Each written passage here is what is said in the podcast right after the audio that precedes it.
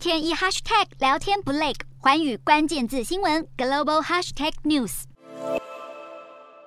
神隐了超过两周，北韩领袖金正恩终于现身公开场合。他在二十七号出席了韩战停战协定签署六十九周年的活动，爱妻李学竹也陪在身旁，与金正恩穿了相同颜色的情侣装，在宴席上还露出灿烂笑容。金正恩脸型看起来又圆润许多，但炮火依旧不减。他在演说中首度指名道姓，扬言要百分之百歼灭南韩总统尹锡悦政权和军队，并且大呛北韩已经准备好动用核子威吓力量，并且对与美国发生任何军事冲突也已经做好准备。韩战停战协定从技术上来说，代表南北韩仍处于战争状态。美国与南韩官员近来更表示，北韩已经准备好进行自二零一七年来的首度核试。而在前一天天。北韩也在平壤举办活动，向参与韩战的老兵致敬。现场齐聚数千人，全都没戴口罩，就是要展现北韩的防疫成果。不过，南韩央行表示，北韩前年和去年经济连续两年萎缩。金正恩在威胁进行核试之际，先照顾好自家人民，恐怕比较重要。